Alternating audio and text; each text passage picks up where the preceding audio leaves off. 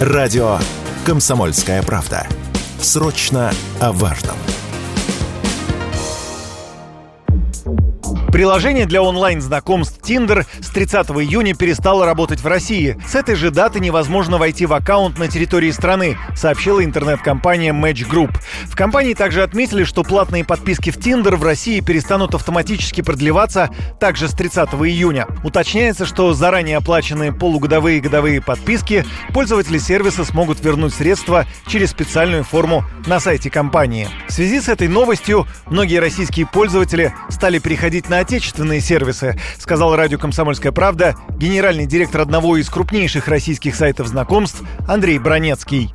Конкретно сейчас есть, да, некоторый всплеск, мы его видим, а насколько он будет там стабильный или это там импульсивно, люди просто так реагируют и там через несколько дней, когда там ядро как-то привыкнет к ситуации, он станет другой, конечно, пока не ясно. Я уверен, что жизнь не остановится и люди будут знакомиться и создавать пары. Я в этом не сомневаюсь.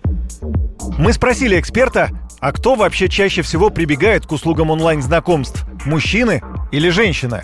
Спрос на интернет-знакомство растет с течением времени, отношение к ним становится все более спокойное. Раньше это было такая несколько более табуированная, наверное, тема. Люди считали, что это некое признание в том, что я там какой-то неполноценный. Сейчас этого почти нет, наверное. Мужчина или женщина, это зависит в первую очередь от э, целей знакомства. Чем тема более, скажем так, там, сексуальная, то там, конечно, больше мужской аудитории. Чем она больше про отношения, про какие-то длительные, там больше женской аудитории. Если пограничная, флирт, там может быть там плюс-минус порно.